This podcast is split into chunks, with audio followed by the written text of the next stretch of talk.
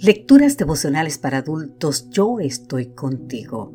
Cortesía del Departamento de Comunicaciones de la Iglesia Dentista del Séptimo Día Gascue en Santo Domingo, capital de la República Dominicana. En la voz de Sarat Arias. Hoy, 9 de junio, contigo estoy para librarte. En el libro de Jeremías, capítulo 1, versículo 8, nos dice, no temas delante de ellos, porque contigo estoy para librarte, dice Jehová. Charles Marsh nos cuenta un episodio poco conocido de la vida de Martin Luther King Jr. En enero de 1956, tras una ardua agenda de reuniones, King regresó a casa cerca de la medianoche. Cuando estaba a punto de irse a la cama, recibió una llamada amenazante. No era nada nuevo, él recibía diariamente entre 30 y 40 llamadas como esa. No obstante, por más que lo intentó, no pudo dormir después. Así que se levantó, fue a la cocina y comenzó a clamar delante de la presencia divina. Allí en su cocina, en medio de la noche, cuando ya se habían agotado sus fuerzas, Kim tuvo un encuentro con el Cristo viviente. Al recordar ese momento dijo, escuché la voz de Jesús diciendo que todavía nos toca seguir luchando. Prometió nunca dejarme, nunca dejarme solo.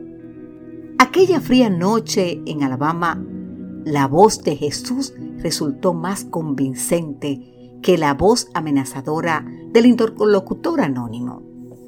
La voz de Jesús le dio el valor para seguir adelante durante el turbulento año de 1956 hasta el final victorioso del boicot de autobuses de Montgomery. Más que eso, le dio una visión para el ministerio que lo impulsaría por el resto de su vida. Querido amigo, querida amiga, quizá nosotros no tengamos una obra tan trascendental como la que realizó Martin Luther King Jr., sin embargo, lo cierto es que cada uno batalla contra algo que nos intimida, que nos hace temblar de miedo, que nos suscita dudas respecto a si hemos de continuar avanzando o no. Cuando el profeta Jeremías sentía que la carga que llevaba sobre sus hombros era demasiado pesada, Dios le respondió, Dios le prometió en Jeremías 1.8, no temas delante de ellos, porque contigo estoy para librarte.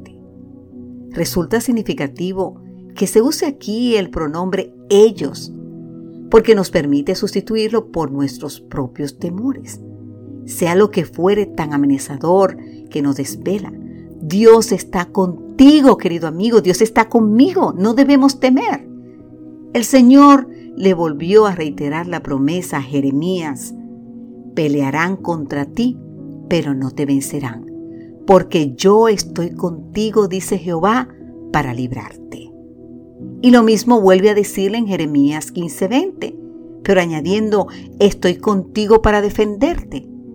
Tres veces se le repite al profeta, yo estoy contigo. Esa promesa que fortaleció a Jeremías y a Martin Luther King Jr.